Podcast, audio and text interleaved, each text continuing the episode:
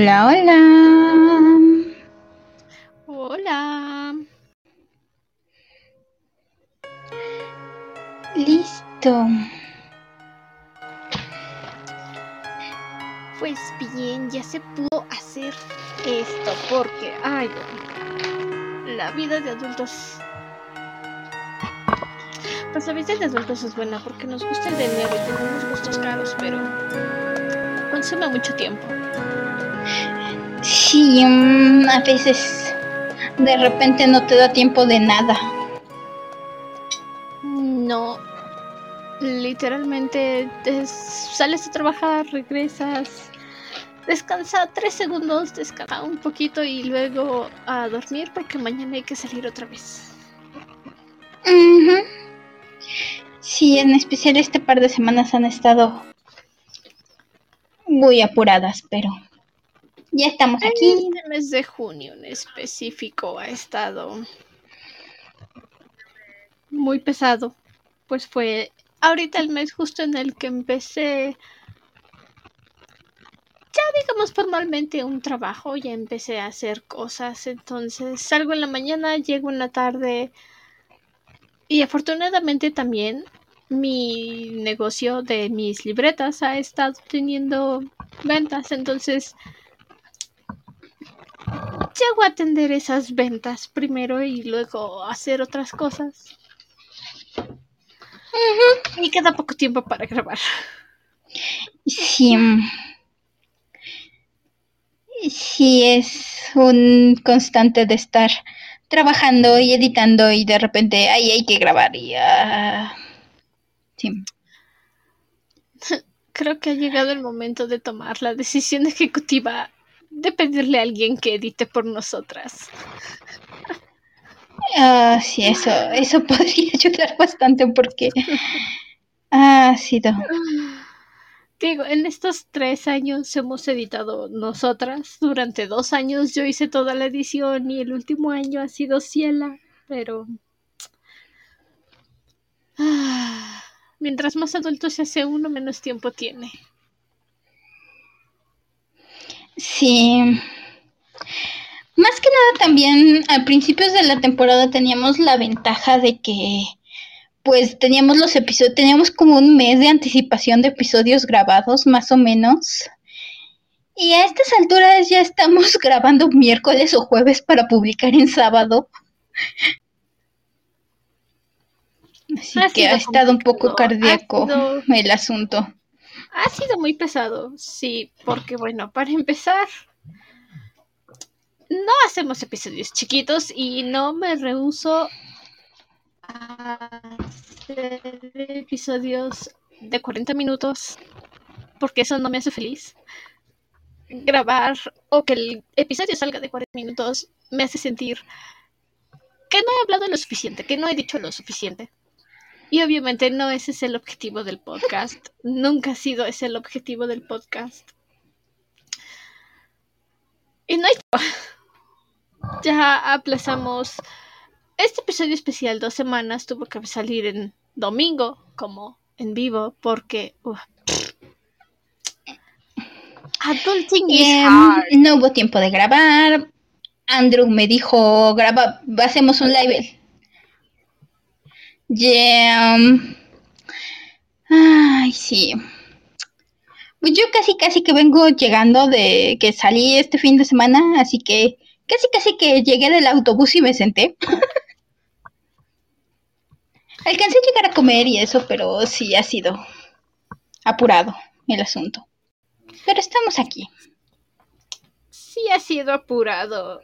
Y pues sí está complicado el asuntidijillo porque en las, bueno, pues en todo el mes que empecé a trabajar, que he estado trabajando haciendo cosas, voy, llego y de nuevo, afortunadamente mi negocio de libretas va bien, mi emprendimiento va bien. Y tuve una chica que me hizo un encargo de 50 aretes, ahorita me hizo un encargo de 60 más. ¡Qué bendición! Pero los aretes me llevan un poquito de tiempo preparar los archivos, imprimir, llegar, cenar, bañarme. Y entonces el tiempo del podcast está como que ah, cada vez más chiquito.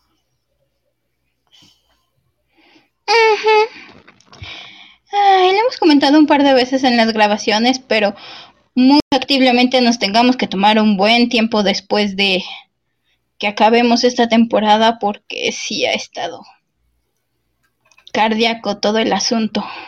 Se nos ha encimado todo, se nos ha cortado el tiempo y creo que nos malacostumbramos a la pandemia. ¿Qué fue cuando empezó el podcast? Nos malacostumbramos a tener todo el día para preparar cosas, nos, mal nos malacostumbramos. Tenemos mucho más tiempo libre, la verdad, entonces pues sí, sí lo hemos resentido un poco.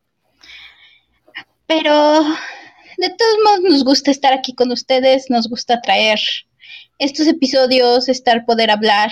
También por eso dijimos, pues vamos a hacer un live, porque de verdad queríamos hablar y queríamos hacer este episodio, pero nomás no ha habido chance.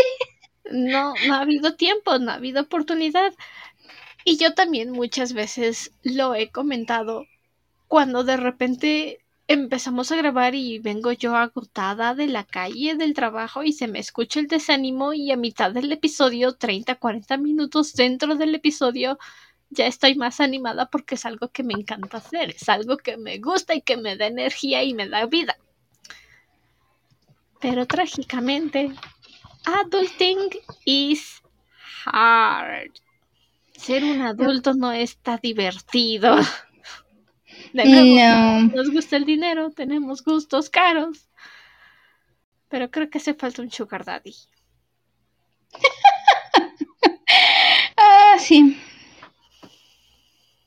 Sí, nos hace falta, pero de momento mientras aquí estamos. Aquí estamos. 27, 28, 29, 30, primero, dos, seis días tarde del aniversario.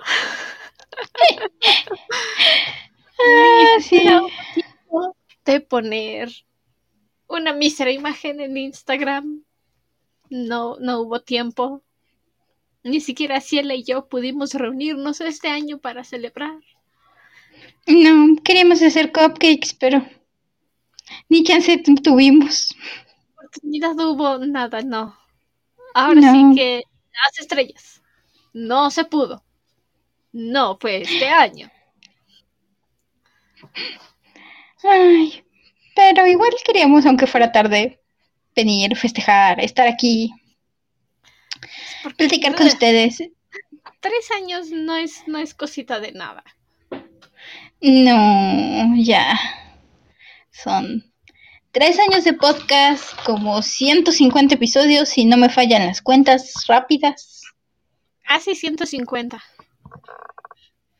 Si hubiéramos podido publicar los especiales de junio más los episodios que tocaban los sábados, hubiéramos pasado los 150 para este sábado. Pero de nuevo, la vida adulta pesada está dura no está kawaii ser adulto. O sea, sí está kawaii, pero de nuevo. quiero, quiero que ser adulto sea como en los Sims. Oh, eso sería tan hermoso. Dinero fácil. Y aún así tener tiempo de hacer cosas. Vas, trabajas un ratito y luego ya. Si juntas suficientes puntos de vida, consigues una poción para que no te des sueño y entonces tienes más tiempo. Ah, sí. La vida sería tan fácil seguramente. Ganas al bajo y subes de puesto muy rápido porque ni siquiera trabajas seis horas, vas de nueve a tres. Yo también quiero vivir este en pool. Ah, sí. Mm. Simplemente te metes a internet y entonces ya tienes trabajo y no importa de qué trabajes, te alcanza para vivir.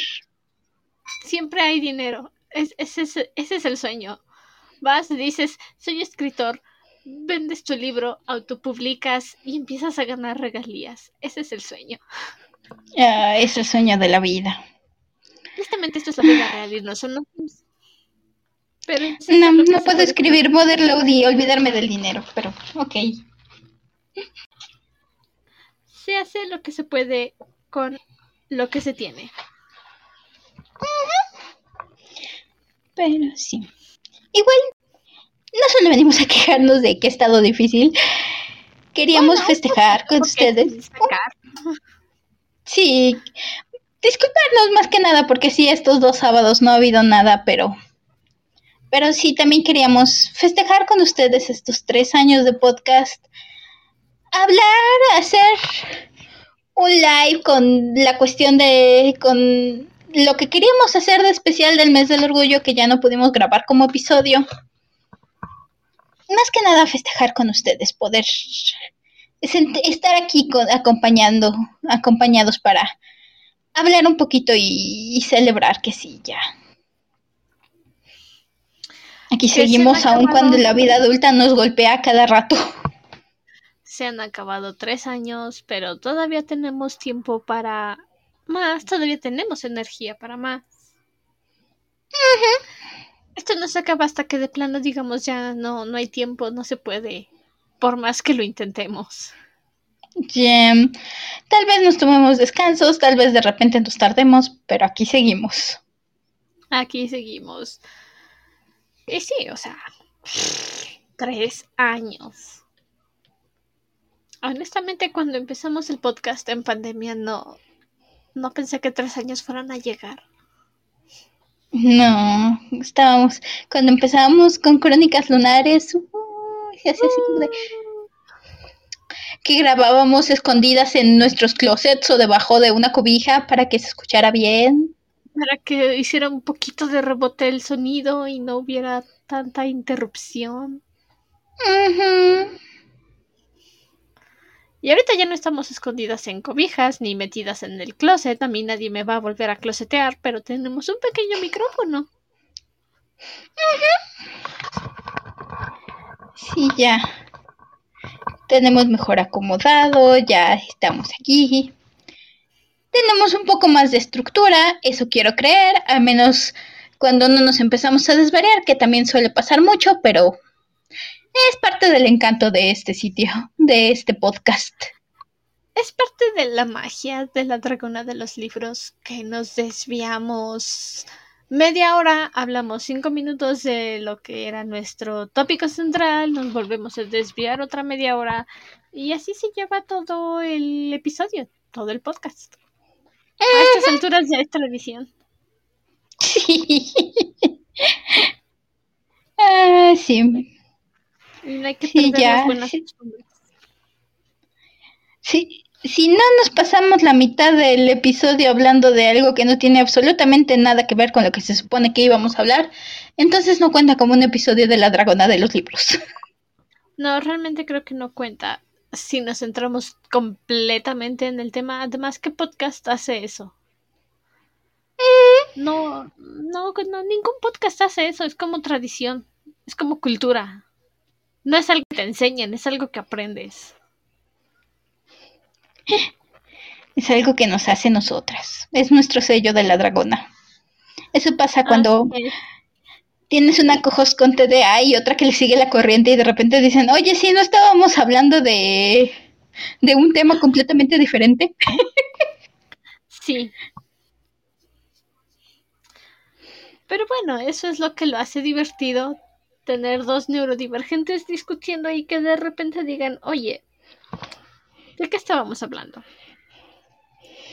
Jim. Ay, el de ya es parte de nuestro demuestre de disfrute o disgusto de lo que sea que estemos hablando. Sí, empiezo a creer a estas alturas de que si no deberíamos, de que si no se nos fuera la idea constantemente, realmente habríamos durado tanto tiempo. No lo creo. A veces son preguntas que me dejan despierta de noche. Ay, sí, no. No estamos hechas para seguir una agenda formal. Creo que se ha demostrado las veces que lo intentamos, de todos modos acabamos hablando de algo completamente random, diferente o que no tiene nada que ver. O que simplemente decimos, bueno, en fin, y cambiamos el tema sin importarnos lo que haya sucedido en medio lo que vaya a suceder. son cosas que pasan y que uno realmente tiene que aceptar como un proceso más.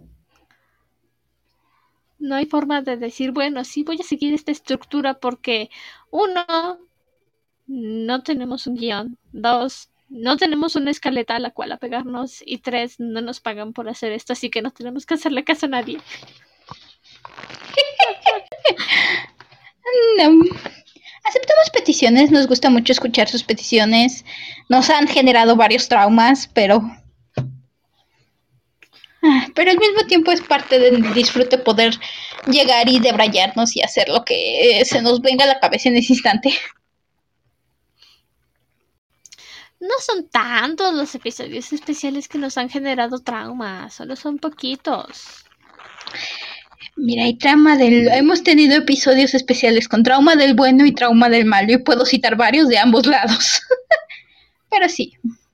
Ha habido más buenos que malos. Sí, eso sí. Hemos tenido contenido más malo esta temporada que elegimos precisamente para el contenido del que nos han provocado traumas los episodios especiales.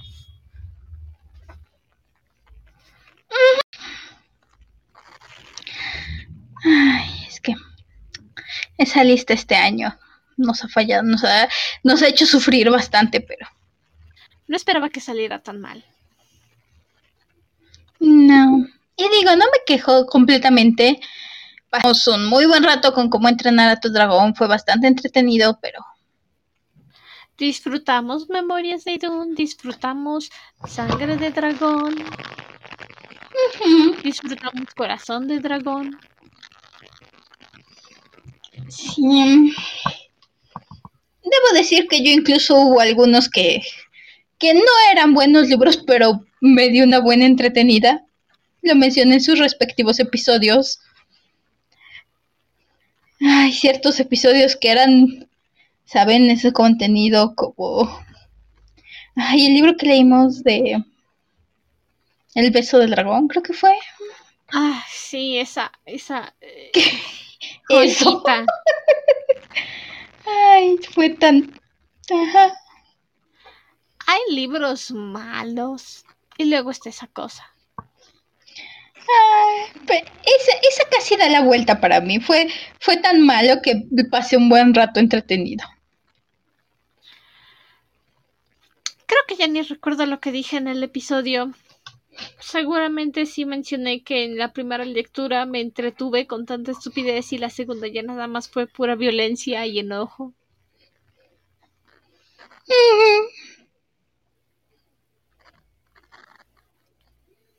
Ay, eso pasa.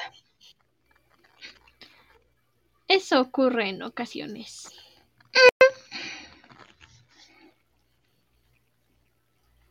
Que también de los episodios malos que hemos tenido esta temporada se han podido disfrutar algunos. Estoy intentando pensar en cuáles fueron los más, más, más, más, más malos que tuvimos. Pero no creo que sea una buena idea ponerse a clasificarlos ahorita. a menos que quieran cambiar por completo el, el tema del live. Que bueno, simplemente vendríamos a darnos razón en lo que acabamos de decir. Ay, sí, no. Em, no, no creo que sea prudente. Aunque nomino al predato de naranjo. Ay, esa cosa. No, no entiendo a la gente que dice que le gustó. Suena más bien, después de pensarlo detenidamente, a un fanfic de Merlín que alguien hizo. Obviamente, Sarah Shannon lo hizo. O como sea que se haya llamado, Shannon, Shannon, lo que sea. Pensando en Morgana y en Gwendolyn.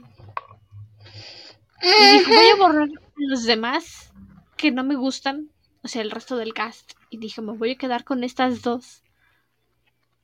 Porque todos los fanarts, y ya compartimos imágenes y ya hablamos de eso, pero es que... Interesante no es. Buen romance no es.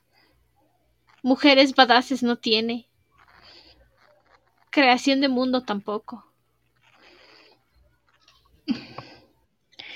Mm, no. lo decíamos en ese momento, creo que lo más interesante de los personajes que llegaban a ser interesantes de eso lo acababan teniendo tres páginas de, de historia para volver al, al asunto con el par aquel y su romance forzado. Pero pero ya nos quejamos mucho de eso. Pueden ir a escuchar ahí nuestros tres episodios de puras quejas del priorato de naranjo. Tres episodios, indeed, porque no soportamos panzona, no soportamos y dijimos, prefiero mantener mi salud mental intacta. Prefiero la paz. Elegimos la paz con ese libro. Mira, es divertido quejarnos en los episodios, pero cuando llevas tres episodios con las exactamente las mismas quejas, creo que hasta para ustedes se puede hacer un poco pesado. De hecho, de hecho, se vuelve pesado escuchar lo mismo. Entonces, por eso, por Ronnie cuenta nueva, el priorato cero estrellitas para nosotras.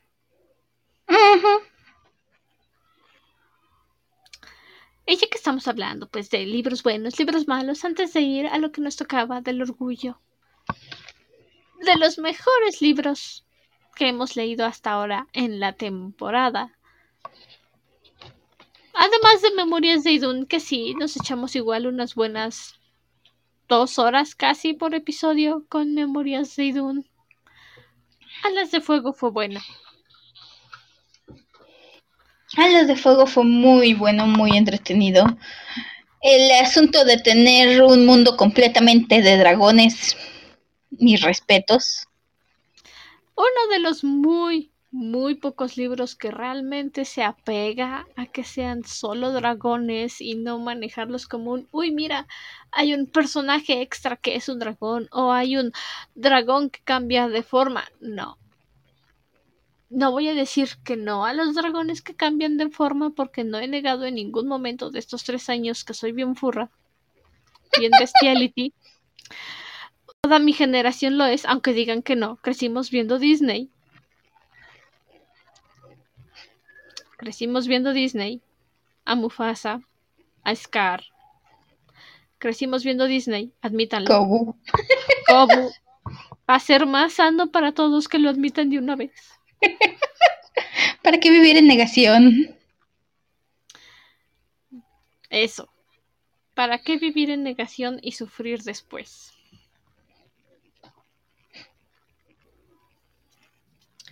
También la cosa con alas de fuego, que ya tengo yo los siguientes dos libros y hemos elegido también terminarlos para la temporada. Bueno, de hecho tengo la novela gráfica del segundo y el tercero me lo regaló Ciela, así que tengo que comprar el segundo porque se ve vacía mi colección. Empiezo a tomar la decisión ejecutiva de saltarnos Eragon por completo. El priorato fue suficiente. Y em, tal vez podamos agarrar Eragon después, pues, en algún momento. Porque sí, de hecho por ahí nos lo pidieron desde, creo que desde la segunda temporada. A principios de la segunda temporada lo pidieron y dije, pues sí, lo vamos a meter para la tercera, ya está planeado.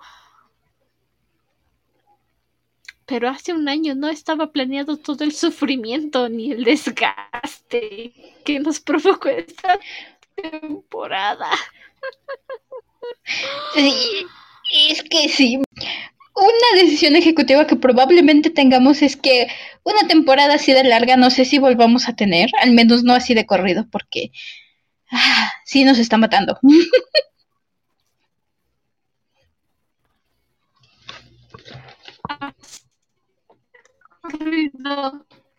Estamos considerando hacerla de trilogías y lo más probable es que si no salga larga va a empezar en algún punto en medio del 2024. Porque un año de descanso merecemos y necesitamos.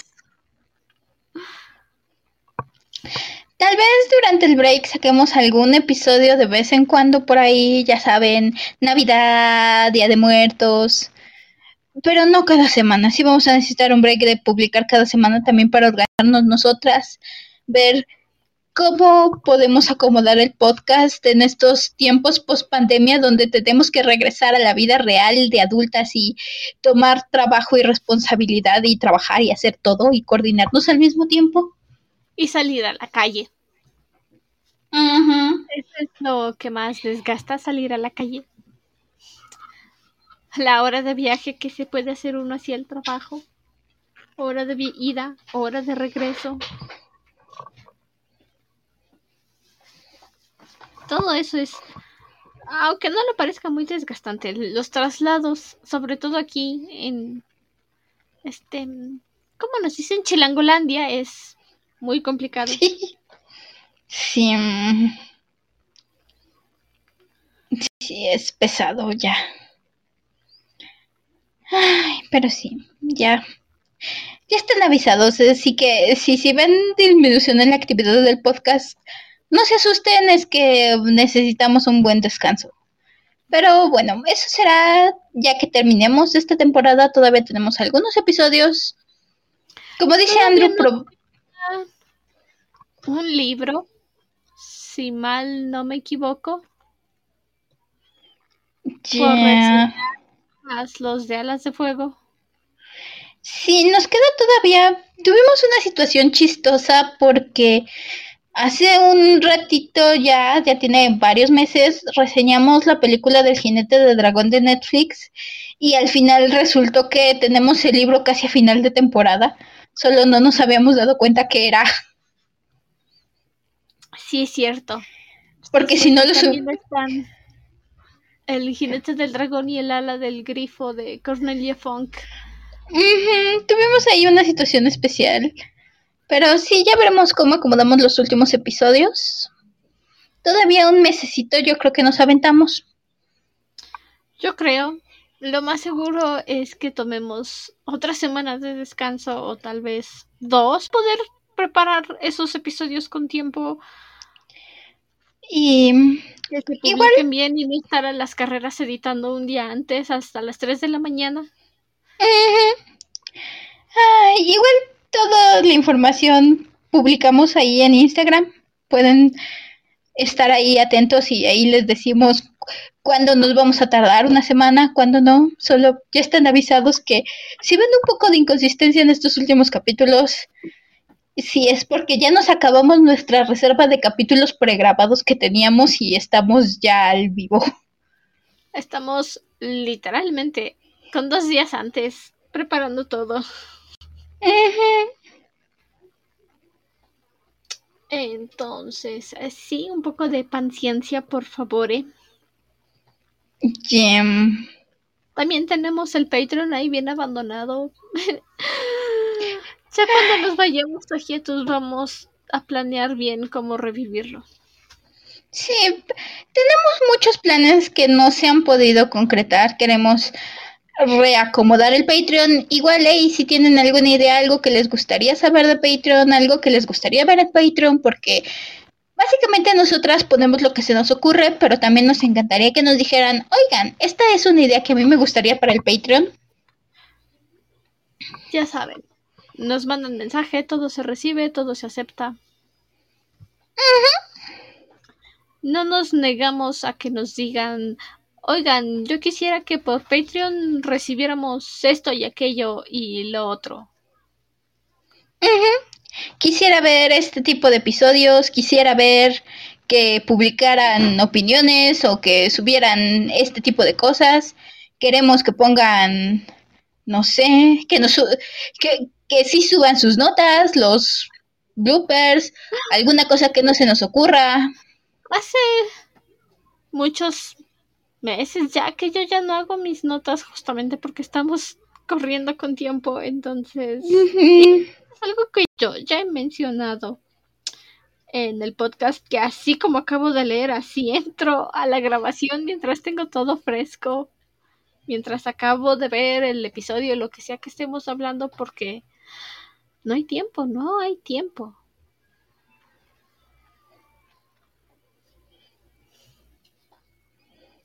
Uh -huh. Sí, no. Pues sí, ya reestructuraremos el Patreon y ya saben, aceptamos cualquier opinión. Ya. Ya en tiempo, cuando nos vayamos a hiatus, vamos a reestructurar varias cositas. Vamos a tomarnos más calma para hablar de todo. Porque muchas veces lo que nos pasa es que decimos, sí, sí, sí, lo vamos a hacer de esta forma. Y ya, con las prisas todo.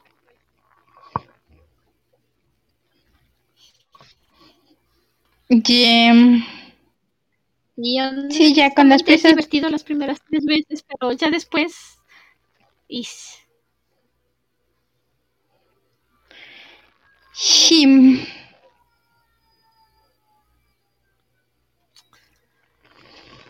Pero, hmm. ok, sí.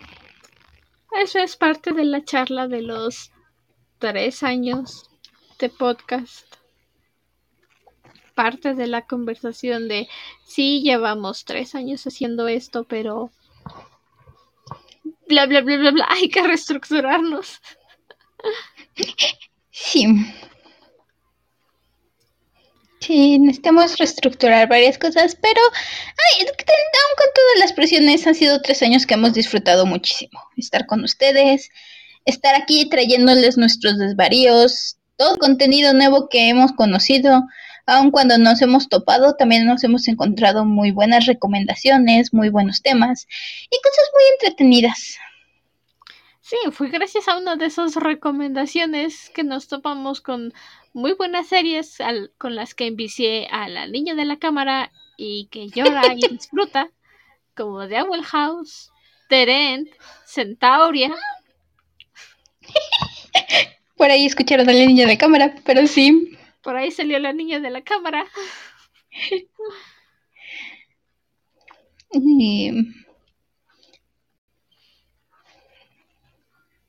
¿De qué ha habido buen contenido en la temporada ha habido. De que hemos sufrido y llorado y deseado no habernos topado con ciertos programas también. Hay de todo y cuando estás reseñando cosas creo que es ley que te tienes que encontrar un poco de todo. Sí. Te topas con algo que te gusta un ratito y luego algo malo, pero en fin, situaciones de la vida.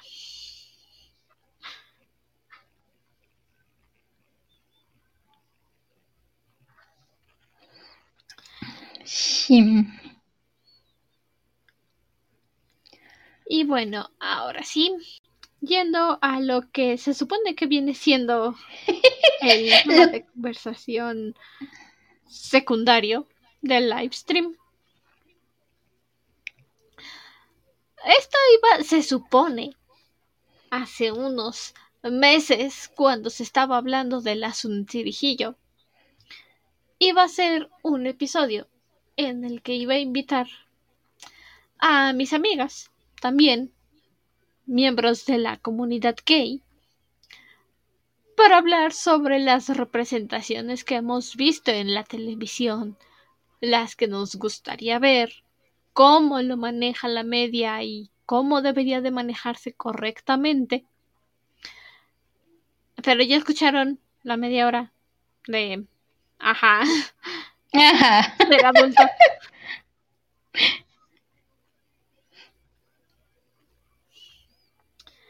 Entonces decidimos hablarlo aquí.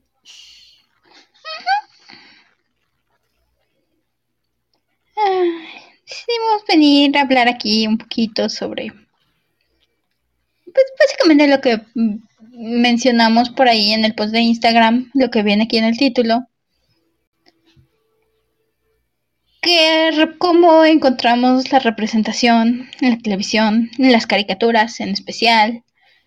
Porque ciertamente se ha avanzado mucho, todavía falta. Y ha habido cosas, justamente esta temporada muchos de los shows que nos han traído, que nos han recomendado, han sido shows muy bonitos, con, con representación muy buena. Ha sido todo un, proceso. Ha habido lo bueno, lo malo y lo intermedio. pero donde se ha podido ver más este acercamiento a poner a la gente gay, a los miembros de la comunidad, como gente normal es en la animación, que aunque parezca difícil creerlo, es donde más tienen que luchar los escritores, los animadores, por poder poner ese tipo de contenidos, porque, bueno. Sí, es una lucha constante. Sí. Tenemos la maravillosísima Diagon House como prueba. The House es un muy buen ejemplo de lo mucho que se ha logrado en ese aspecto porque no sé si conozcan por ahí la historia, probablemente si estuvieron en el fandom, pero cuando salió Gravity Falls, Alex Hirsch luchó mucho por intentar tener representación en la serie. Nada más no lo dejaron, simplemente le dijeron no. Incluso si escuchan por ahí los comentarios que sacó, sacó hace poquito un video con varios de los comentarios que le mandaron de, de la censura de Disney. Y uno de los comentarios que resonó mucho es que literalmente le dijeron, hay dos personajes policías que todo mundo sabemos que están casados, pero, pero no lo, nunca lo pudo decir expresamente, son básicamente un chiste. Y literalmente Disney le dijo, cualquier muestra de afecto tiene que ser cómica y no puede verse sincera. Entonces, hubo mucho pleito también porque quería poner un personaje que sale en un capítulo con un collar del intersex, creo que era lo que quería poner, el simbolito. No lo dejaron, le dijeron que no, puso lo más aproximado que pudo. Quería poner dos viejitas en el fondo de un cuadro enamorándose, simplemente en el fondo de una escena. Tampoco lo dejaron. Y es muy bonito que podamos tener Lumity, que podamos tener a Luz y podamos tener a Amity diciendo somos novias y teniendo el avance de su relación porque realmente no pasó tanto entre Gravity Falls y The Old House, pero pero sí se logró bastante y es muy bonito poder decir, sí, ya lo puedo ver en la pantalla y está ahí disponible.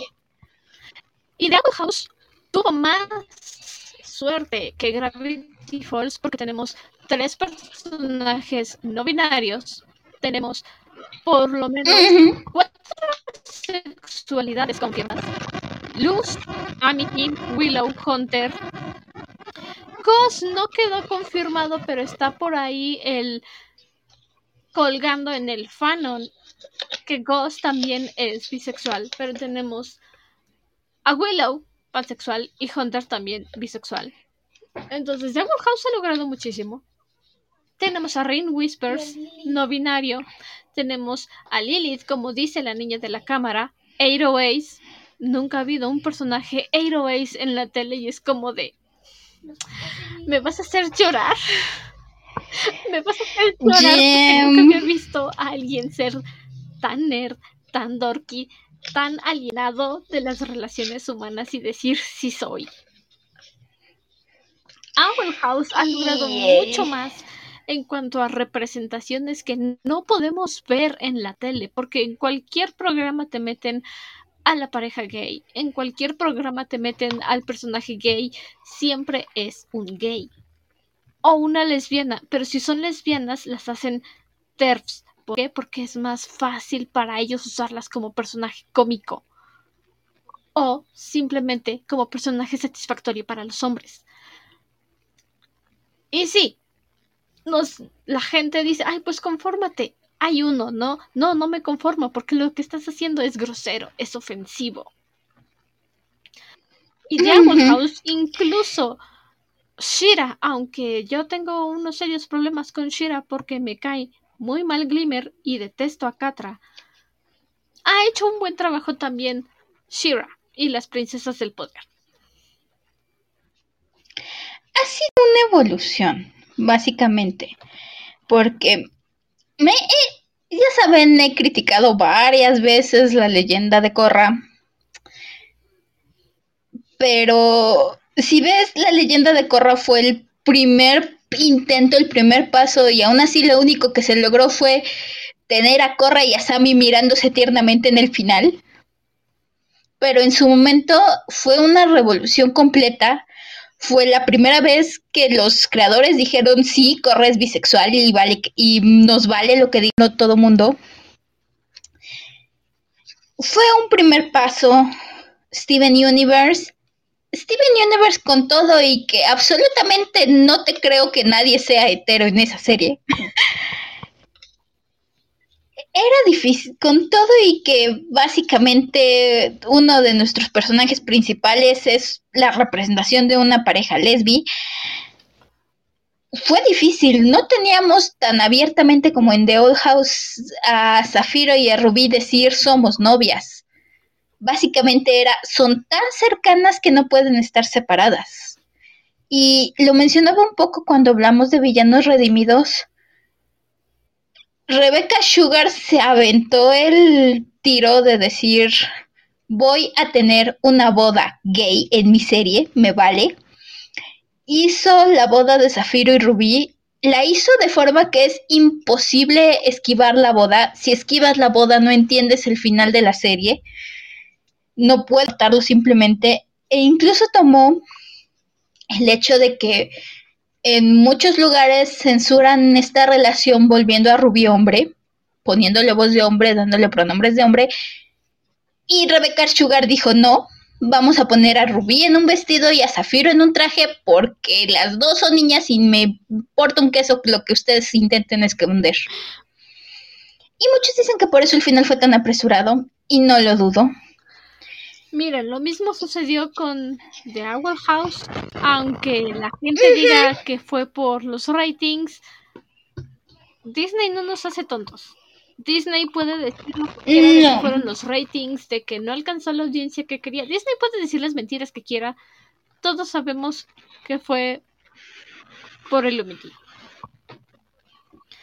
Porque The Owl House pudo haber seguido adelante sin que el, romance se desarrollara entre ellas dos y nunca lo hubieran cancelado.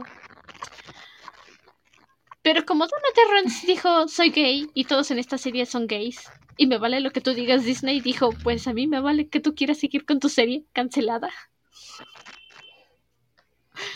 Pero Dana luchó. Dana luchó y agradecemos que haya luchado. Sí, Dana de verdad dijo, ya estuvo bueno de que Disney saque su primer gay cada mes. Voy a asegurarme de que estén al frente y al centro, porque eso también, Disney tiene un montón de parejitas que hacen revuelo porque dicen que es la primera pareja gay de Disney y siempre es algo que pasa tres segundos y que pueden censurar fácilmente.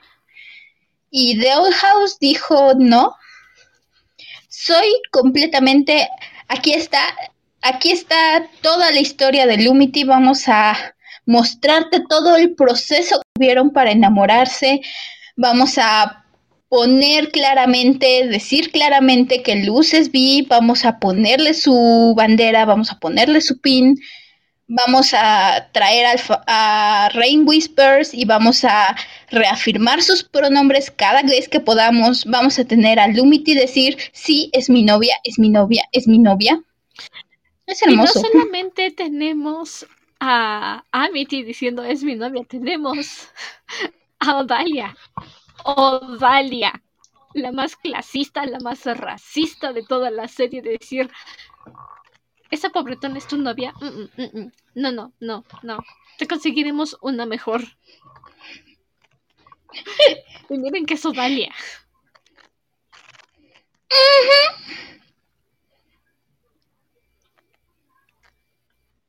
Es simplemente una victoria. La gente podrá decir que no es mucho, pero es un trabajo humilde. Son pasos que se van dando. Como decía, tuvimos a Corra y a Sami que dieron un primer, pusieron una primera piedra. La leyenda de Corra tendrá muchos problemas, pero fueron de las primeras que empezaron a impulsar este, esta lucha por la representación. a Rebecca Sugar decir, me vale, voy a hacer esta serie lo más gay posible. Y el ir, creo que también no puedo hablar mucho acerca de, pero sé que si analizas la línea del tiempo de la representación en las caricaturas, sé que Hora de Aventura también fue bastante importante. La verdad es que nunca he visto Hora de Aventura, he visto unos cuantos capítulos, pero sé que en su momento también Marceline y la Dulce Princesa fueron todo un boom. Y todos fueron haciendo esta escalera para lograr que The Old House, aun cuando nos la cancelaron, puede ser mucho más abierta que lo que venía antes. Hora de aventura no. No recuerdo que haya tenido que pelear tanto porque desde un principio se había dejado en claro que había algo entre Marceline y la princesa Bubblegum. Siempre se estuvo mostrando, siempre fue evidente que algo hubo entre ellas. Y cuando finalmente se avanzó en el proceso y se besaron, sí, o sea, más que el decir, wow, un beso lésbico en una caricatura fue el, ay, al fin me quitan esta tensión romántica que se vienen cargando chorrocientas temporadas. No acabé de ver Hora de Aventura. La verdad no sé por qué nunca la acabé de ver, pero no acabé de ver Hora de Aventura me gustaba mucho. Pero también es eso. Hora de Aventura también hizo un gran avance y no se le da tanto reconocimiento porque no fue tan revoltoso, por así decirlo. Es algo que ya se veía venir, es algo que ya sabíamos que iba a pasar y cuando pasó fue más la emoción de que sucedió, de que teníamos razón que el decir, ja, ja, ja. Sí. Yo no. Nunca he visto, creo que he visto un capítulo y medio de Hora de Aventura en total. Es mucho decir. He escuchado alguna de las canciones, pero no. Pero sí recuerdo que si buscas y ves más o menos la línea del tiempo de representación, generalmente vas a llegar a encontrarte a Marcelina y la Dulce Princesa.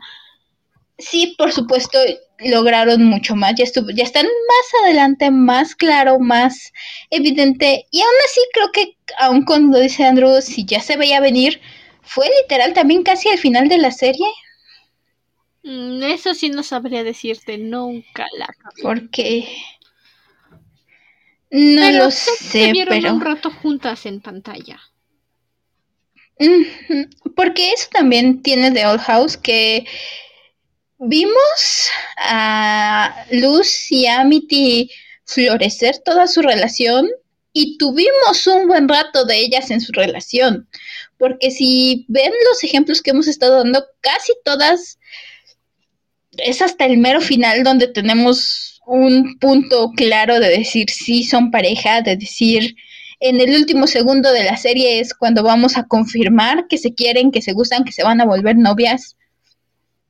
Insisto, incluso en Steven Universe, aun cuando todo el mundo sabíamos que Rubí y Zafiro eran novias, eran una pareja, es en el último arco donde tenemos la boda y donde tenemos básicamente la confirmación de si somos pareja. Antes era, o sea, todo el mundo lo sabíamos, pero todavía podías discutir, había gente que discutía. Yo recuerdo estar en el fandom en ese tiempo, era bastante pesado. Todavía gente que discutía, es que no, es que el que siempre quieran estar juntas puede ser platónico. Nadie se la cree, pero ok. hay una bandera para el amor queer platónico, sí hay. Pero si los mismos personajes las ven y empiezan, se gustan, son novias, se gustan y no son novias, es obvio que, son, que son pareja, ¿ok? Es obvio que no es platónico. Sí.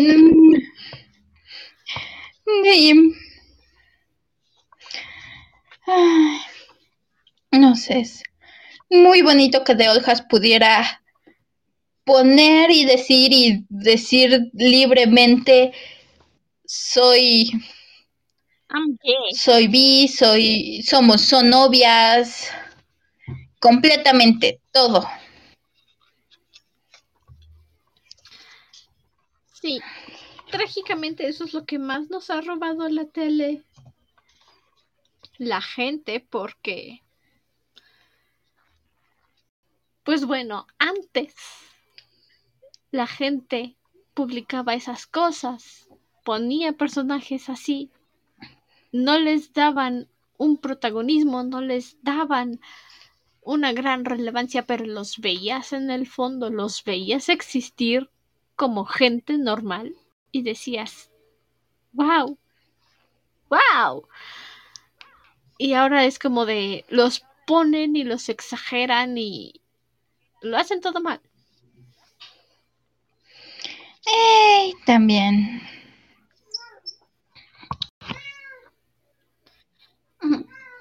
Miau. Mi gata vino a saludar.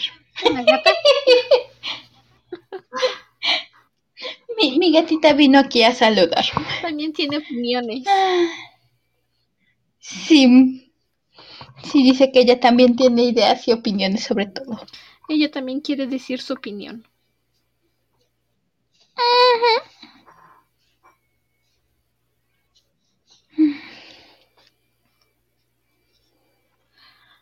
Ah, en fin. Lejos de las caricaturas, haciendo bien su trabajo, haciendo bien la lucha. También tenemos películas animadas que hacen bien su trabajo, que hacen bien la lucha. Se acaba de estrenar en Netflix la película de Nimona. No la he visto, la quiero ver. Pero vi una reseña de uno de mis youtubers favoritos. No sé si lo conozcan. Negative Legend. Y resulta que Nimona tiene un matrimonio gay abierto que demuestran su amor, demuestran su afecto, no lo tienen que ocultar, no tienen que fingirlo. Y Nimona, nuestro personaje principal, es género fluido. Y esto lo dejan en claro, lo deja en claro el autor. Y esto es un pequeño spoiler de Nimona para los que no la han visto. Nimona puede cambiar de forma. Y esta es la forma en la que el autor expresa que es género fluido con, con este poder que tiene de cambiar, de no ser solamente Nimona. La niña de la cámara vino a sentarse, como el gremlin que aparentemente intenta ser.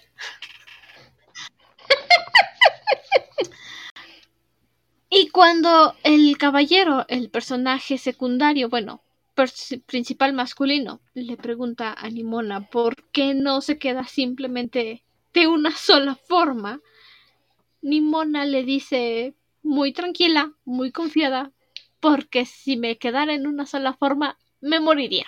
No literalmente, pero dejaría de vivir. Y esto es muy cierto porque a las personas trans que no las dejan transicionar se sienten muertas. Y esto es algo que también comenta Negative desde su propio punto de vista como persona no binaria. Y casi llora. bueno, también Negative es muy sensible a este tipo de temas.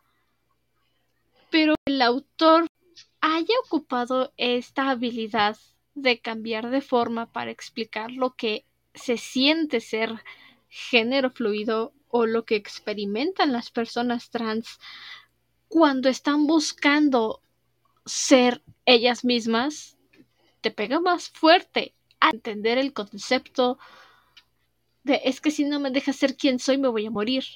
Voy a seguir vivo, sí, seguro, pero no voy a estar viviendo.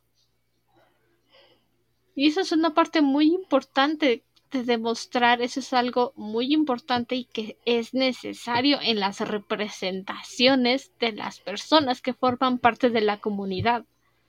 Demostrar que sus problemas son reales, que los problemas que vivimos son reales y no son solamente una exageración o un intento de llamar la atención.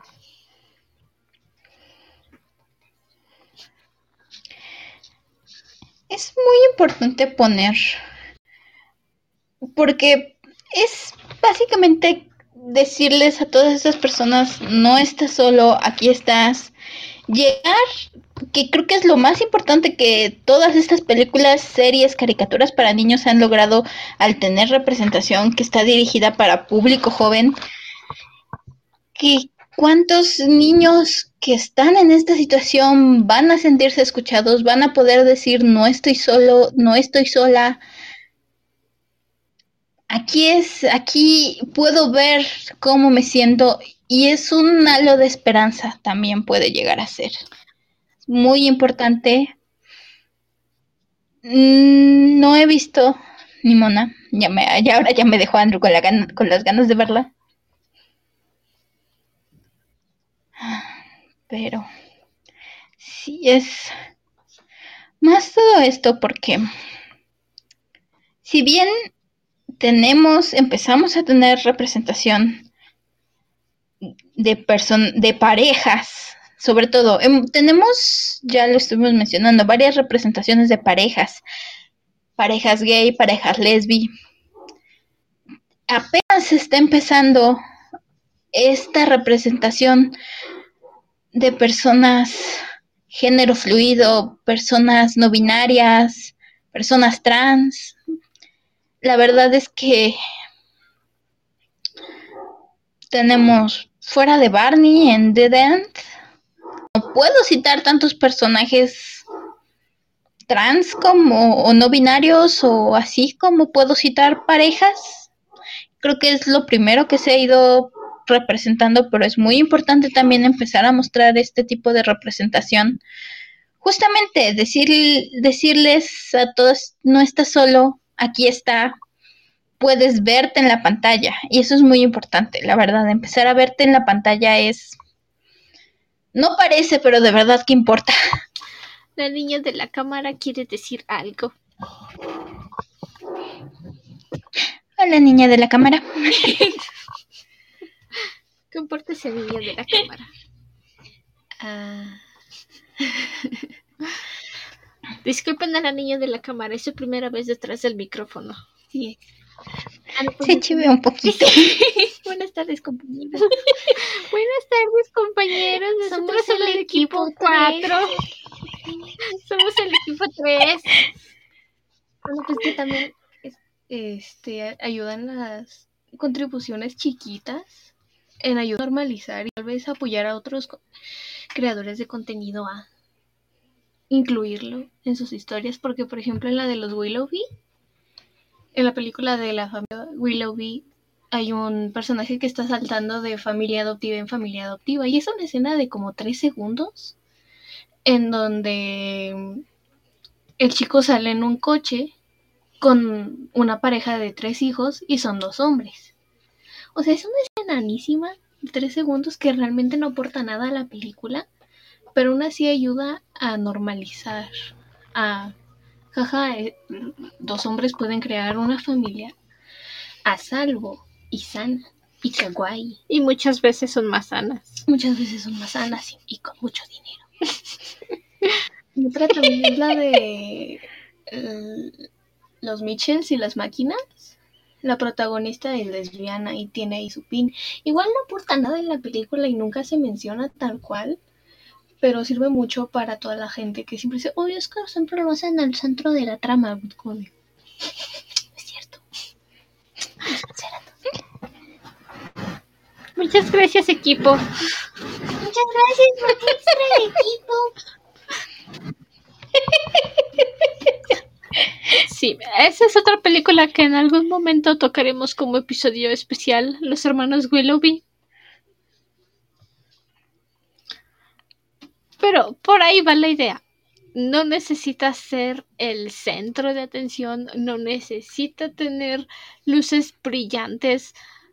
Realmente no necesitan intentar hacerlo el foco de la historia con que lo pongan y lo hagan bien, mira, la gente se siente feliz con un poquito de representación decente que se haga, porque no aspiramos a la perfección, ya sabemos que la sociedad es... y nunca lo van a hacer bien. Nunca se puede ser perfecto. Siempre, siempre va a haber alguien que va a necesitar algo diferente. Pero sí, como dice de la cámara, aunque sea esos casos, es importante porque es normaliza el asunto, te hace decir, ok, sí, le muestra, sobre todo, insisto, en audiencias para niños, para, para chiquitos, es enseñarles, decir, oye, el mundo es mucho más grande de lo que parece. Y quita esta idea de que Andrew y a mí nos tocó cuando estábamos chiquitas súper raro ver, casi imposible ver una pareja. Ya, ya no hablemos de personas trans, de personas, una pareja gay que veías, en primer lugar eran o eran un chiste, porque eso era básicamente, y creo que lo más cercano que podíamos y una de dos. Los villanos, y eso se puede ver bastante, muchos villanos están diseñados para darte la idea de homosexualidad. Y no es representación buena, es básicamente villanizar todo esto. Y al mismo tiempo era lo más que se había de representación en cierto momento cuando nosotros íbamos creciendo. Poco a poco se ha ido abriendo en diferentes medios, pero justamente así se empieza con pequeños momentos, con pequeños vistazos, con cositas de decir, oh, wow. Mira, hay, hay más. Y el que lo empiecen a poner por todos, aunque sea en el fondo, que lo empieces a ver, te hace decir, sí, ok es una forma de mostrar y decir, hay más de una forma de tener una familia, hay más de una forma de querer, hay más de una forma de ser o de sentir. Esto es algo que se ve mucho en los manguas, en los manjuas. Ya no tanto el manga porque la calidad de historia del manga para historias no shonen, no shoyo, ha bajado mucho. Pero el manga y el manhua han tomado mucha fuerza en este aspecto y es en los romances BL o GL, Boys Love o Girls Love. Los mencionamos mucho el año pasado. Quería, quería que pudiéramos hablar de más en este año, pero ya se repitió eso hace como una hora. si no llega, nos quejamos un rato de la vida adulta al principio, pero sí. Igual, esto, pues, esto lo subimos así como sale a Spotify, entonces, pues, ajá, sí. Eso al principio del episodio. y los manjuas y manguas, también muchos cómics fan-made hacen eso. Te ponen tu historia y te avientan banderas tras banderas por todos lados y dices tú, oye, qué bonito, aquí no hay heteros, me siento seguro. Y te ponen personas trans, no binarios, intersex, lesbianas, pansexuales, andróginas, o sea, te ponen a todos los que se les ocurren y no lo hacen la parte central de la trama, pero el que estén ahí, el que los veas actuar, convivir con el resto de los personajes. Como la gente normal que son, porque son gente normal, es lo que te hace decir, oye, qué bonito, me encanta esta historia, la adoro. Y aparte de que las relaciones son bien bonitas, las historias son bien preciosas y te tienen sentado en la orilla de la silla con el teléfono pegado en la nariz esperando a ver qué pasa, te hacen sentir seguro, te hacen sentir en un espacio protegido. Porque sabes que la persona que está haciendo la historia, la persona que está escribiendo los diálogos, que está planeando los sucesos, es consciente de que tiene que ser respetuoso y quiere hacer un buen trabajo, no solamente cumplir con una agenda. Como Hollywood, como Disney. Que props para Disney, hay que admitirlo, el corto The Out que acaban de subir a Disney Plus lo hizo una persona gay. Y él mismo en la cuenta de Disney comenta lo mucho que tuvo que luchar porque le permitieran subir su corto y no se lo cortaran, no se lo censuraran y lo dejaran tal cual lo escribió. Props por ganar la lucha, compañero. Sí. Mis respetos, muy importante, porque hablamos de Disney hablamos de así, pero muy importante reconocer a los creadores porque son, son los que se echan el pleito, son los que tienen que estar ahí al tiro del cañón, peleándose con Disney, peleando porque Disney les mete la pata cada vez que puede mientras por de frente al mundo te ponen su colección del orgullo en cuanto llega junio, pero por detrás les están metiendo la pata. Así que mis respetos. La verdad es que el creativo detrás de la serie, todo el equipo de producción, ellos son los verdaderos héroes de toda esta lucha porque son los que tienen que echarse los tiros uno a uno contra Disney para que todo salga bien, para que los dejen hacer, para que no les corten, no les quiten, ellos son el verdadero héroe de toda esta historia.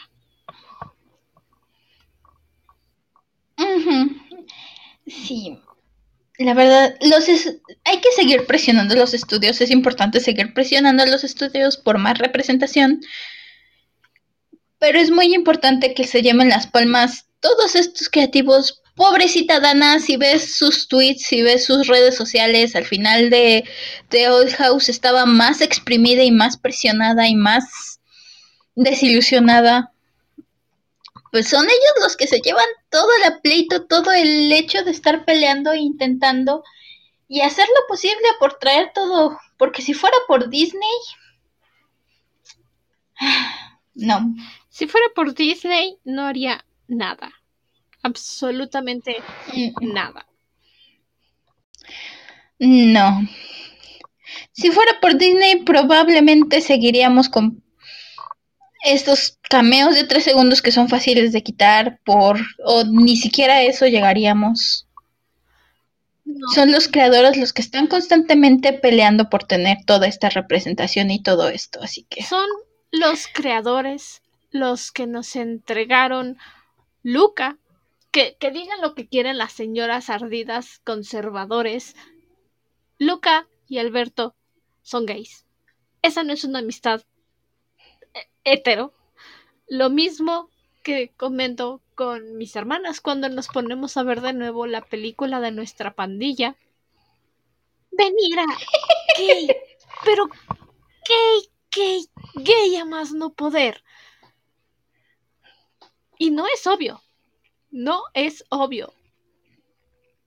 Pero es algo que cuando tú, como arcoíris, como gay, como, como lo que quieras ser, lo ves, dices, oh por Dios. Y es que las señales están ahí. Son obvias. Son muy obvias, pero es tan fácil ignorarlas y decir, es que solo son buenos amigos, ¿no? No, eso no hacen los amigos. Eh. Pero ahí está. Y es algo tan fácil de perderte. Basta con que no le pongas la suficiente atención. Lo mismo con Luca. Ves la película y es tan fácil decir es que son buenos amigos, pero necesitas ver Luca, no solo ponerla, necesitas ver Luca para que digas es que sí son. Sí, sí son.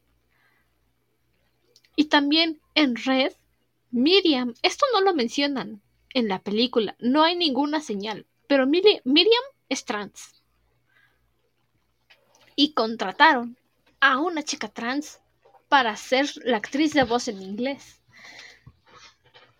Y ese fue, eso lo peleó la creadora. Dijo, es que si Miriam es trans, una chica trans va a ser su actriz de voz, nadie más, nadie más.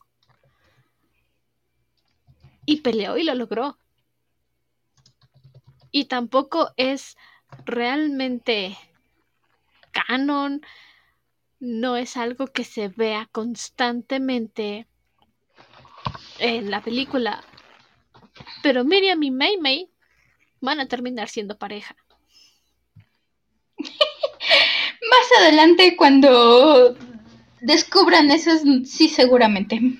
O sea, no necesitamos que sean explícitos, pero es algo que ves y dices, me encanta, gracias. Sí. Es otro tipo de representación que también es muy importante porque sí, no siempre se gana la batalla de poder decirlo abiertamente, pero el tenerlo ahí importa, importa muchísimo. Igual, tenemos apenas, apenas hace cosa de un mes o menos, se estrenó la nueva película de Across the Spider-Verse. La continuación, la segunda parte de Into the Spider-Verse. Y algo que sonó muchísimo es igual, es algo que jamás confirman, que jamás te dicen explícitamente, pero hay tantas, pero tantas señales que Gwen Stacy, Spider-Woman, es trans, es una chica trans. puedes ver la bandera, de hecho, por ahí está el screenshot, lo pueden buscar en internet en el cuarto de Gwen tienes la bandera trans y el hasta con su letrero de Protect Trans Kids. Y más que eso, bueno, voy a, voy a entrar un poquito en spoiler de la película. No, no completamente de toda la trama, pero sí un poco de lo que es el arco de Gwen. Que creo que es muy importante también, porque básicamente el arco de Gwen no precisamente habla de cómo tiene que ocultar su identidad como Spider-Woman con su papá, pero el hecho de que tienes a Gwen pararse enfrente de su papá y básicamente tienes los colores de la bandera. en Across the Spider-Verse, si nunca has visto estas películas, cada Spider, cada mundo tiene su propio estilo de animación. Es de las cosas que hacen que esas películas sean todo un espectáculo visual mil, mil por ciento recomendado si pueden verla. Si todavía está en el cine y no la han visto, 100% recomendado. Vale la pena verla, la animación es hermosa. Cada Spider-Man, cada Spider-Woman tiene su propio estilo de animación. En el mundo de Gwen, todo su mundo tienes muchos fondos como tipo acuarela. Y tienes esta escena donde, en primer lugar, todo el contexto que conlleva el hecho de que el papá de Gwen descubre su identidad secreta, esa identidad que Gwen siempre ha tenido muy guardada porque sabe que va a tener problemas con su papá si sabe lo que quién es ella. Su papá se entera de que es Spider-Woman y lo primero que hace es apuntarle con el arma e intentar arrestarla.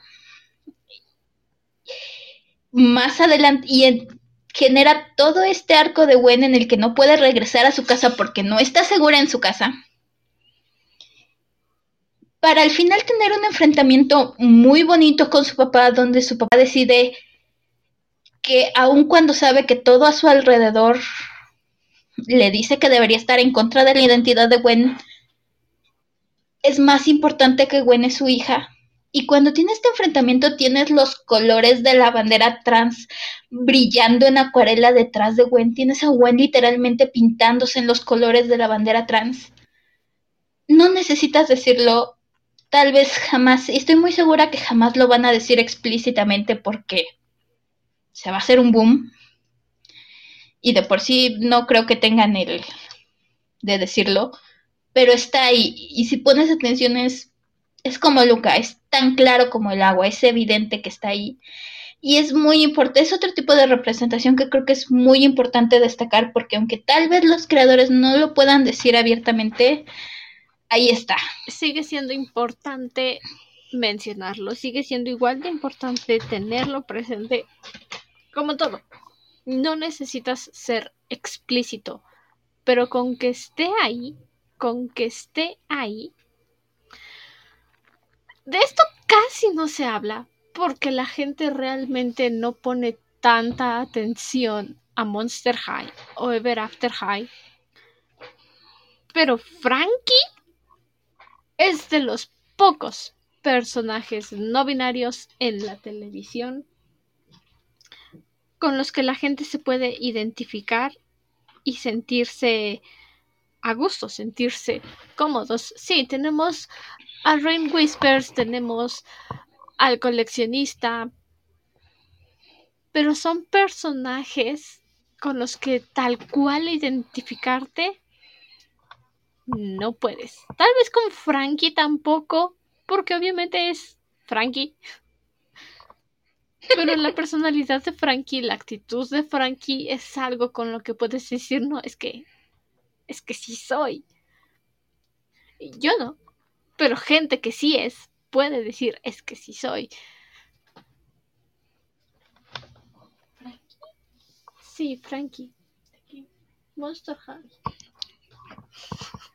La niña de la cámara no entendió la conversación completa. Pero allá va el asunto. No necesitas decir las cosas tan alto, no necesitas ser tan explícito, porque llega un punto en el que ser tan directo resulta ofensivo. Pero basta con que lo hagas bien.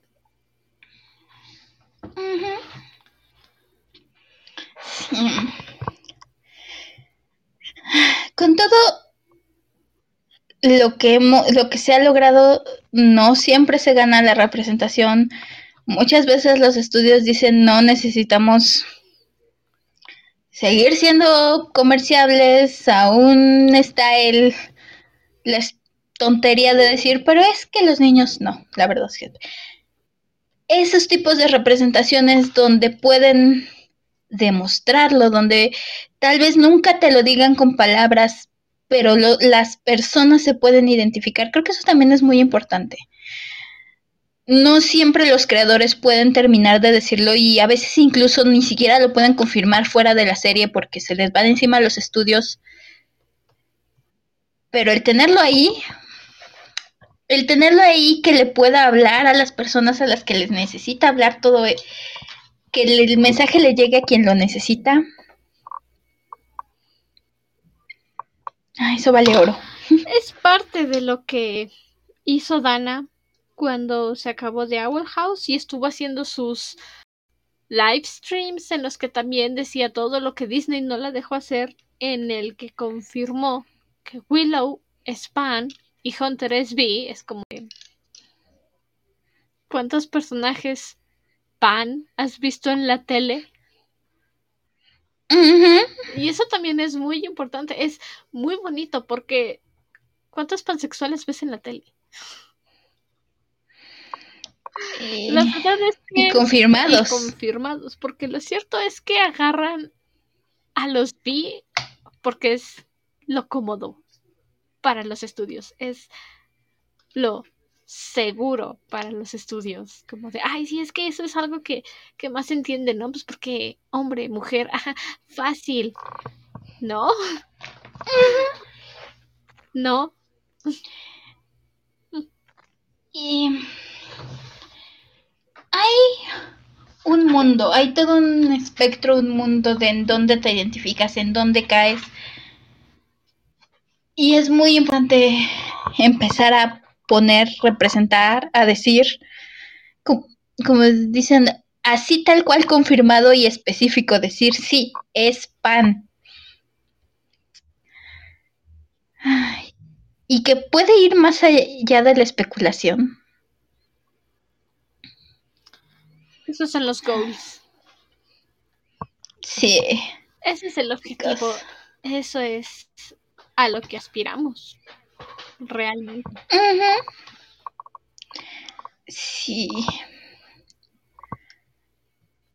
En su tiempo recuerdo que había especulación sobre Rose Quartz siendo pan. Más que nada por... Creo que se, se destacó mucho después del episodio de Mr. Craig. Creo que se llama el episodio donde el papá de Steven y Perla, que fueron los dos personas que estuvieron enamoradas de Rose, liman sus asperezas y sus diferencias y por fin llegan a un entendimiento emocional. Canta Steven esta canción que se llama que habla sobre cómo los ama ambos y mientras están hablando de Rose se pinta todo del color de la bandera pan. Cada quien se pinta de un color y se pone la bandera en el fondo no explícitamente, pero están ahí presentes los colores. Hubo mucha especulación al respecto, pero es algo que jamás se confirmó, que jamás se dijo. Fueron de estos secretos a voces que se encontraba. Y si la verdad es que Dana pueda llegar y aún con Disney haciendo sus porquerías de, a sus espaldas y estarla presionando, pueda decir sí, Willow es pan, me encanta. Es precioso. Y bueno, no es que quiera meterme con Steven Universe porque nunca la vi, la verdad es que no me gusta. Pero según mi entendimiento son alienígenas.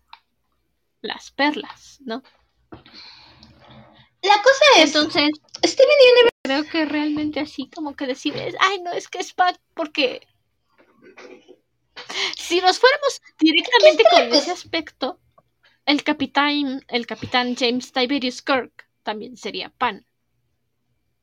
Pero a Kirk le gustan los aliens, entonces. No sé si se entiende lo que estoy preguntando. Eh, de hecho es un debate que ha existido mucho tiempo. También vuelvo ha sido una lucha constante por lograr la representación. Sí, en el contexto de la historia, todas las gemas son alienígenas, todas las gemas son mujeres. Pero, de hecho,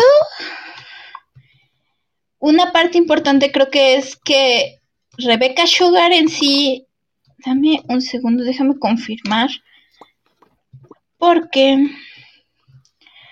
Bueno, mientras vámonos a una intermisión mientras confirma su información Ciela.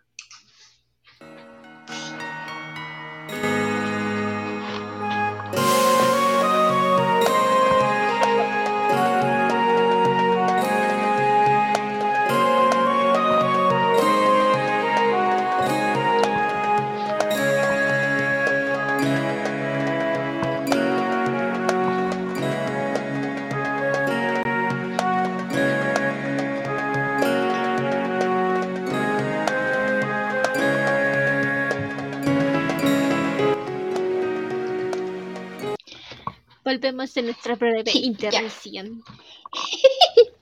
Ya. sí. Aquí está la cosa. Ah, Rebecca Sugar es de hecho, se, se, identifica como no binaria. Sus pronombres son she, her, they. Y todas las gemas aplican básicamente ese concepto. Rebecca Sugar dijo voy a aplicarle mi, mi identidad de género a toda esta raza de aliens. Así que básicamente todas las gemas son mujeres, pero al mismo tiempo no binarias. So, sí, no es precisamente... Es lo que decía, por eso Steven Universe hizo bastante, logró bastante, Stivoni creo que es de los primeros personajes de IDEM que he visto. Con todo y que... Esa es la cosa. Steven Universe tuvo que escudarse mucho en el hecho de que se podía negar, porque todavía no se llegaba al punto de representación, de poder hablar claramente, de poder decir las cosas expresamente. Stivoni es la fusión de Steven y Connie Siempre se manejaron este, pronombres they, them para Stevie, pero Steven Universe siempre tuvo, es un asunto que tuvo ahí, porque siempre se dijo, pues sí, pero pues también son dos personajes mezclados, obvio que esos son los pronombres. Aún así, siento que Steven Universe fue pionero, tuvo mucha, hizo mucha lucha también Rebecca Sugar por poder traer la representación que trajo. Y aunque mucha gente pueda decir sí, no, puedes negar absolutamente que todos los personajes son, porque son aliens. Pues sí, pero al mismo tiempo fue el intento de Rebecca Sugar de decir eso es lo que en este momento me deja la cadena tener. No me deja hablar expresamente, pero es lo que me dejan tener en este momento. No, pues yo no preguntaba de si sí son o no son. No pongo en duda de que sean, solo pregunto de si se considera todavía como pan porque son aliens y no sería como xenofilia o algo así, creo que se les llama. I mean, si te vas técnicamente, o sea, todos los personajes, todo el planeta son femeninos, así que Mm, puedes cuestionar. no hay... to- todas las gemas son mujeres, absolutamente. Eso suena muy gay, me Entonces- agrada. No, no hay ni un... Lo sé. Ah, Steven Universe es un gusto adquirido. Alguna vez hablaré de Steven Universe. Porque, oh boy. Así como dijo que iba a hablar no. al final de Narnia. Alguna vez, de por sí no hay tiempo. Todavía quiero hablar del final de Narnia y sobre Susan Pevensey. Tengo muchos sentimientos de Susan Pevensey que quiero expresar, pero. En algún momento será. Cuando haya tiempo. Cuando haya tiempo. Bueno, ¿ibas a continuar con tu idea? Te interrumpí. Perdón. Ah, no, básicamente eso. I mean, la, puedes argumentar que es porque es una, son alienígenas, todas las gemas son alienígenas. Pero fue el intento, fue Rebecca Sugar reflejando esa parte de sí misma. E incluso el hecho de que el mensaje final de Steven Universe Um, no voy a hablar de Future, la verdad es que no he visto Future, es el epílogo de Steven Universe, pero la serie principal de Steven Universe, el mensaje final, la canción final que da Steven, está chiquita, si pueden buscarla, tiene tres estrofas, pero básicamente creo que entra mucho con, con todo este tema, porque el mensaje final se llama Change Your Mind, la canción final, cambia tu cambia de idea, cambia de mente. Y, insisto, son tres versos. No necesito que me respetes, yo me respeto. No necesito que me ames, yo me amo. Pero si quieres, puedes llegar a entenderme. Si es que cambias de idea. Uy, no se la pongan a Disney, la va a funar. Sí, son, literalmente esa es toda la canción completita, No te vayas a quedar sin ideas, Steven. pero... no, y de hecho eso comentó Rebecca Sugar, que esa es una canción muy personal que ella Ah, escribió perdón. para ella misma, y entonces cuando llegó al final de la serie lo que dijo fue, es que este tiene que ser el cierre, esta tiene que ser mi punto con el que cierro porque es el mensaje que quiero dar. Perdón, Rebeca, no me quería, no quería ser grosera, Pero- Rebeca, lo siento. ¿Se entiende? Porque sí...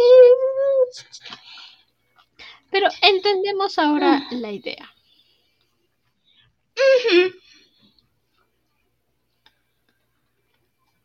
El asunto aquí es que literalmente cualquiera puede decir sí, o sea, se hace.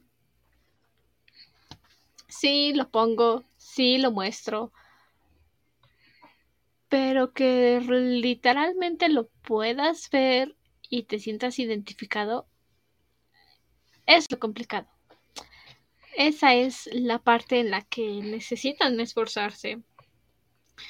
Y en investigar, en realmente aprender y querer hacer las cosas. Porque podemos tener gays, lesbianas, bisexuales, trans, no binarios, pero aún así se quedan en lo seguro.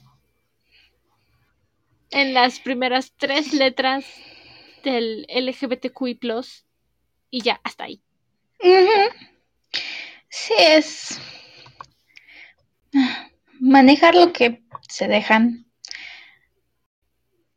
Se nota cuando lo hacen por espíritu, cuando de verdad quieren, los creadores de verdad quieren mostrarlo, y cuando lo hacen los estudios porque hashtag necesitan ser relevantes.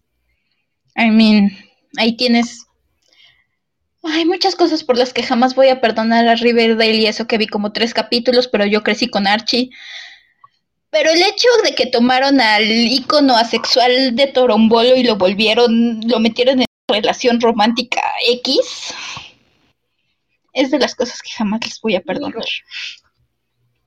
Mientras no lo hayan obligado a hacer el sucio sin respeto, está bien, es asexual, no romántico. Estoy muy segura. En los cómics Torombolo ha sido asexual desde. Creo que confirmado desde 2015, pero aún en los cómics viejitos, nunca jamás estuvo Torombolo interesado en una relación romántica. Entonces es Ace. Ace, ajá. Torombolo es Ace desde toda la vida en los cómics. Literalmente lo ha dicho en los cómics y estoy muy seguro que en Riverdale lo, acabaron metiendo en un drama amoroso con Betty o algo así. Entre todos los relajos que metieron. Bueno, veamos el lado positivo. Riverdale se acabó, como Ladybug. Qué bendición. Gracias. Por fin algo, por fin. Nos dejaron descansar. Oh, sí. Ladybug se acabó. Eso no sabía. Ah, yo me acabo de enterar por la niña de la cámara. Ah, mira. Eso no sabía. Al parecer eso deprime a la niña de la cámara. Ya no es bendición. Oh.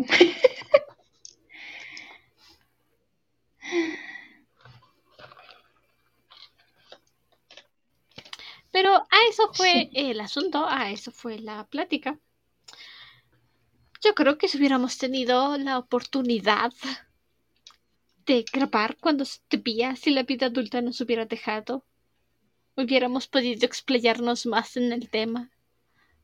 Buscar más, investigar más, preparar más y no solo hacer notas mentales y decir, ok, apúntalo, apunta eso, Patricio, está bueno.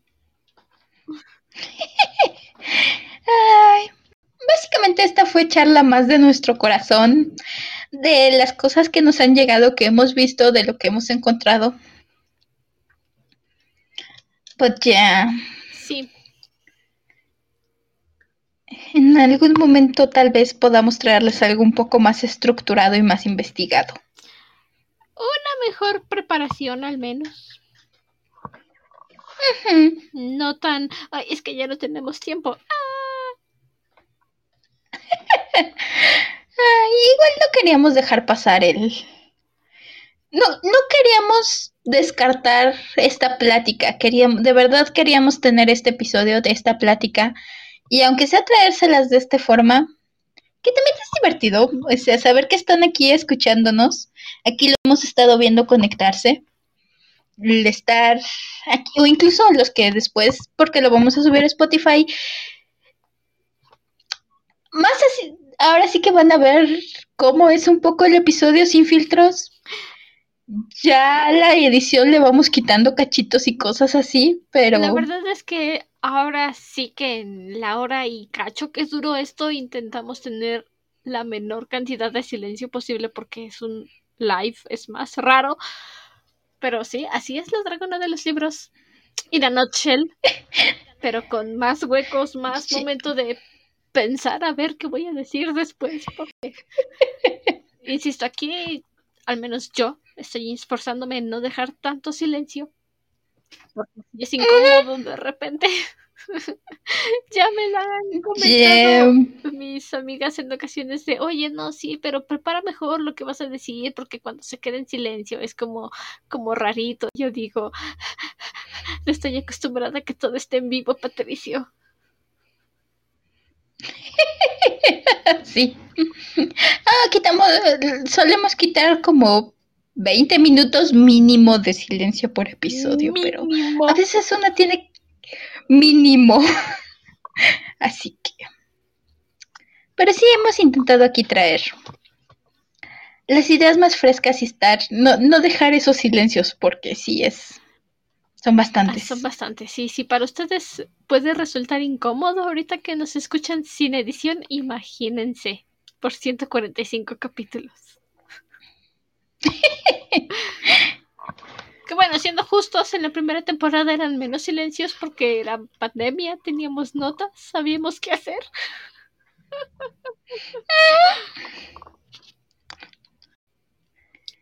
También. Todavía estamos agarrándole la onda al asunto. Sí, puede que parezca mentira, pero después de tres años uno creería que ya somos profesionales, pero no hay una carrera de cómo ser podcaster.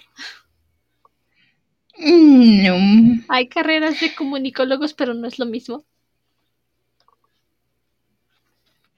No, más que nada es autoaprendizaje.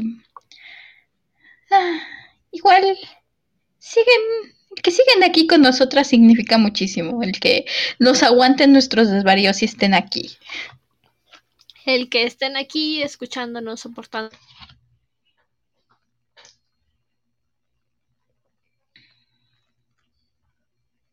es el mes para celebrar a los gays, que somos gays, pero que este especial de tres años y del orgullo salga en el segundo día de julio solo para demostrar que uno es gay todo el año, ¿ok? No es el arco iris va más allá de un solo mes. Por cumplir un calendario, no, no, no, no, no, no. No se quita lo gay cuando acaba junio, es más, empieza más gay. Yeah. Que, que todas las corporaciones se les olvide el arco iris el resto del año no significa que no esté ahí todo el Ese tiempo. es el problema de las corporaciones, no el mío. Ay, nosotras simplemente queríamos festejar. Doble porque sí, mezclar esto, eh, nuestro festejo de nuestros tres años con ustedes y al mismo tiempo hablar de, del tema, poder traerlo aquí. Poder platicarlo. Porque una cosa Todas es estas mencionarlo ideas. de aquí a allá en algunos episodios y otro ya entrar más de lleno. Básicamente. Igual hemos hablado específicamente de series cuando nos van llegando, cuando las vamos reseñando. Lo seguiremos haciendo, ya tendremos por ahí, ya mencionamos por ahí algunas reseñas que vamos a tener pendientes de películas, porque sí, en algún momento llegaremos a hablar de ello, pero ahí acomodaremos. Hay que organizarnos. Yep. Y también por ahí, si están interesados en escuchar mi opinión, análisis a fondo, a profundidad sobre la crítica social que es Beastars y obligar a Ciela a ver y leer Beastars, voten.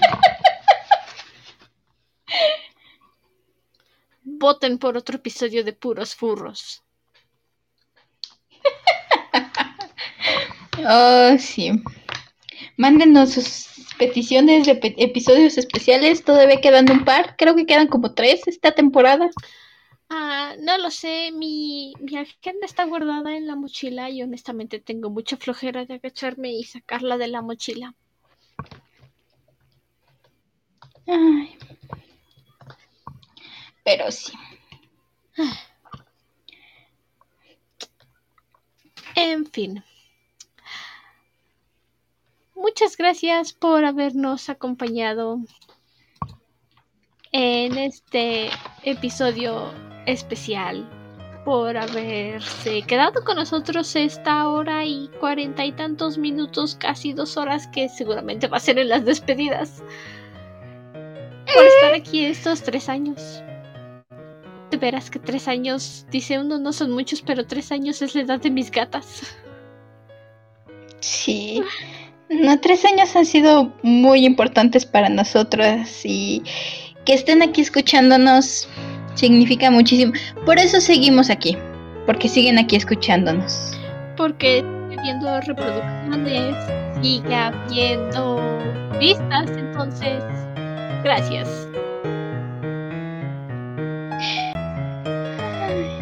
Muchas, muchas gracias. Muchísimas gracias.